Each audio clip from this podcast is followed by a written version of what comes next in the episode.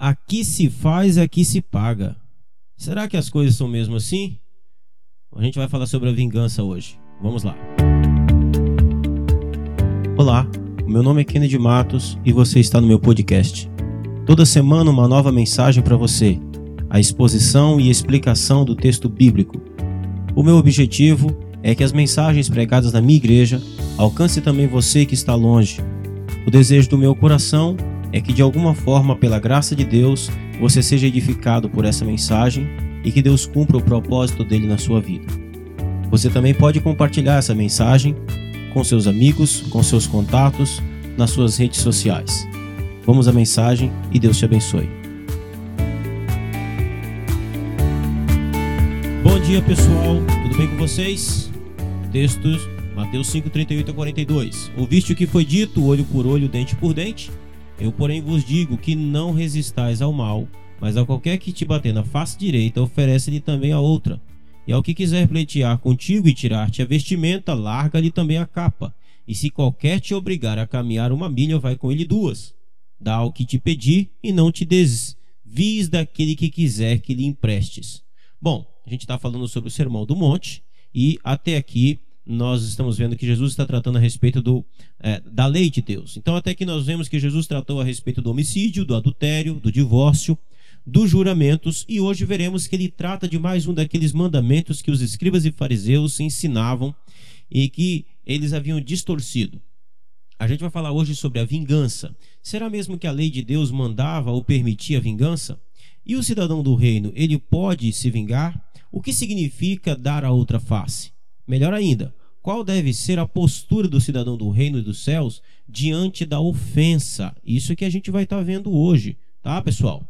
Então, vamos então ver o que a lei dizia a respeito da vingança, o que os escribas e fariseus ensinavam, porém nós não vamos ver hoje o ensino de Jesus sobre isso, pois eu quero falar disso é, no nosso próximo podcast. Então, mais uma vez, Jesus começa citando o que os escribas e fariseus ensinavam. Ele disse: Ouviste o que foi dito? E então ele cita a lei que os escribas e fariseus ensinavam: olho por olho, dente por dente. O que essa lei dizia? Em primeiro lugar, essa lei está registrada em Êxodo 21, 24, Levíticos 24, 20 e Deuteronômio 19, 21. Mais uma vez, quando o povo de Israel sai do cativeiro do Egito, precisamos lembrar que estes são um povo que até então eram escravos em uma terra estrangeira. E aqui agora Deus estava fazendo deles uma nação. Era um povo sem lei, um povo sem princípios, sem, sem orientação nenhuma como nação em si. Né? Não havia sistema de justiça, não havia penitenciária. Então Deus começa a dar a eles leis e juízes para estabelecer a ordem social. Pensa aí em, em cerca de 3 milhões de pessoas vivendo no deserto. Né? essa era a realidade. Então Deus está ali organizando aquele monte de ex-escravos como uma nação, como um povo. Então, pois, a, a, por, quê? É, por que, que Deus está dando essa, essas leis? Por quê? Porque a natureza humana sem lei e ordem social logo se corrompe e a vida se torna impossível. Então, o que Deus faz diante dos crimes e delitos que já estavam acontecendo? Isso é importante. Já havia violência no meio do povo.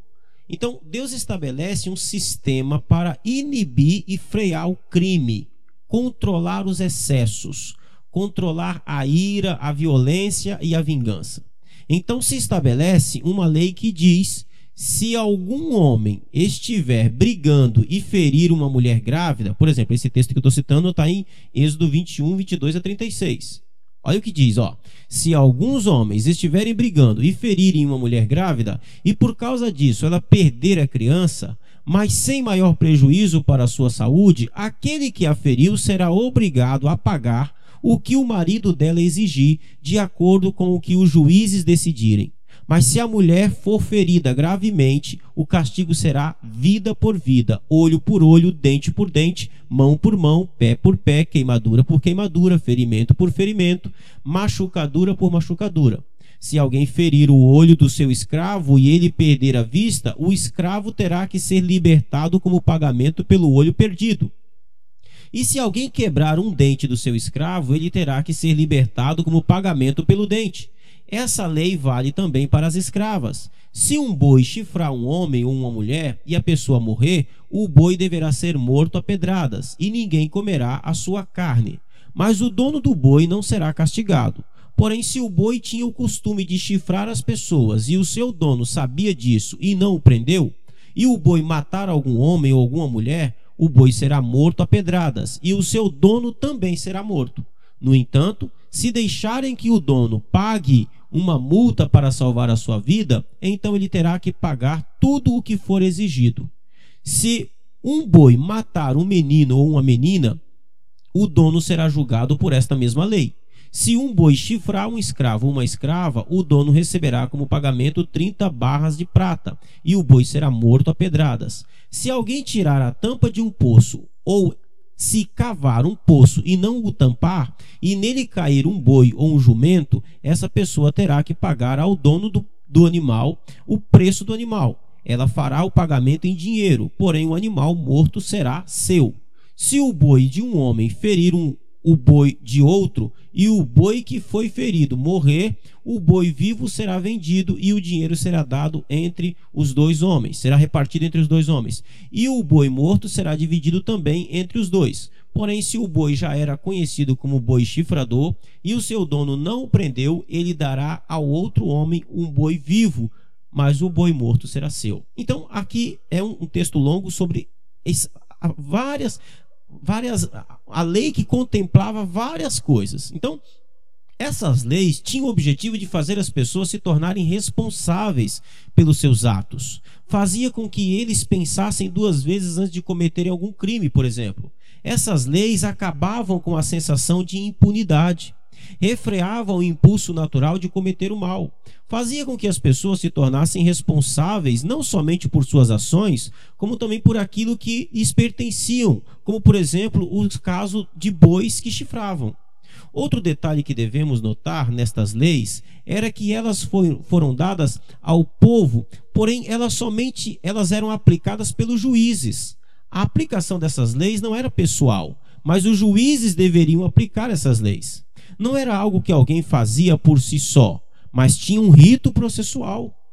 Aos juízes competiam averiguar se a justiça estava sendo executada na medida e na proporção certa.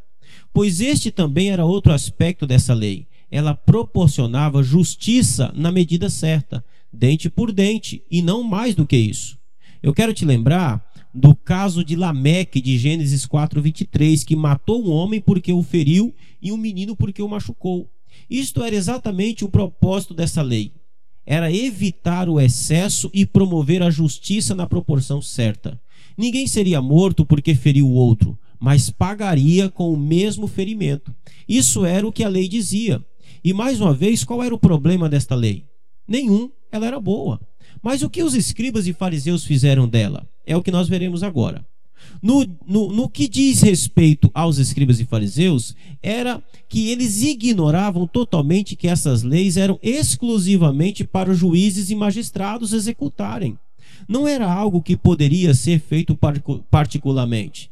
Eles ensinavam que qualquer um podia executar essa lei, mas isso era ilegal. Outro problema do ensino deles era que eles diziam que o ofendido tinha a obrigação de exigir o direito da ofensa ou do prejuízo. Ou seja, no ensino deles não havia espaço para o perdão ou a reconciliação, por exemplo. O que isso produzia não era justiça, mas vingança. E essas duas coisas são totalmente diferentes. A justiça executada sem o meio legal se torna vingança. Então é como se eles tivessem criado uma nova lei, assim como já vimos antes sobre o divórcio, eles diziam: divorciareis. Agora também eles diziam: vingueis. Enquanto a vingança era proibida por Deus. Não te vingarás, nem guardarás ira contra os, teu, contra os filhos do teu povo. Levítico 19, 18. Também diz em Provérbios 20, 22: Não digas, vou me vingar do mal que me fez. Espera pelo Senhor e ele te livrará. Querido irmão, tem gente que, a, a, a, que Deus livrou do mal, mas ainda continua querendo vingança. Neste caso, precisa haver cura. Então, este era o grande problema deles com relação a essa, a essa lei que era boa.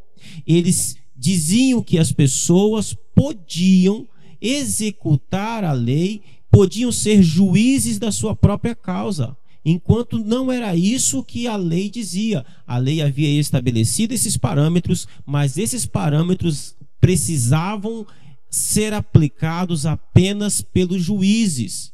Então, o problema do ensino dos fariseus é que eles faziam com que as pessoas fossem juízes de sua própria causa. Quando você é juiz da sua própria causa, o que você está fazendo não é justiça, mas é vingança, e isso é proibido, isso é pecado. Então a nossa conclusão é: Jesus não está fazendo aqui uma crítica contra a lei que era boa. A minha aplicação começa aqui dizendo exatamente sobre isso. Estamos vivendo dias onde as pessoas estão fazendo justiça com as próprias mãos.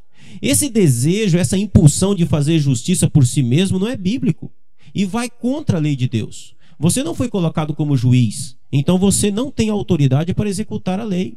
Outra coisa, a lei foi dada para coibir as impulsões. Você precisa se controlar. Precisa pensar duas, três, quatro, dez vezes antes de fazer qualquer coisa, antes de falar qualquer coisa. Saiba que as suas atitudes trarão consequências, e com a medida que medir será medido. Portanto, abandone o furor, abandone a ira. Existem leis e elas são cumpridas. Lembre-se que o mal não fica sem ser punido e a ofensa sempre exige reparação. E às vezes o preço da raiva e da ira é muito alto. Então controle-se e não entre em problemas. Em último lugar, não se vingue. A vingança não nos pertence e sim apenas a Deus.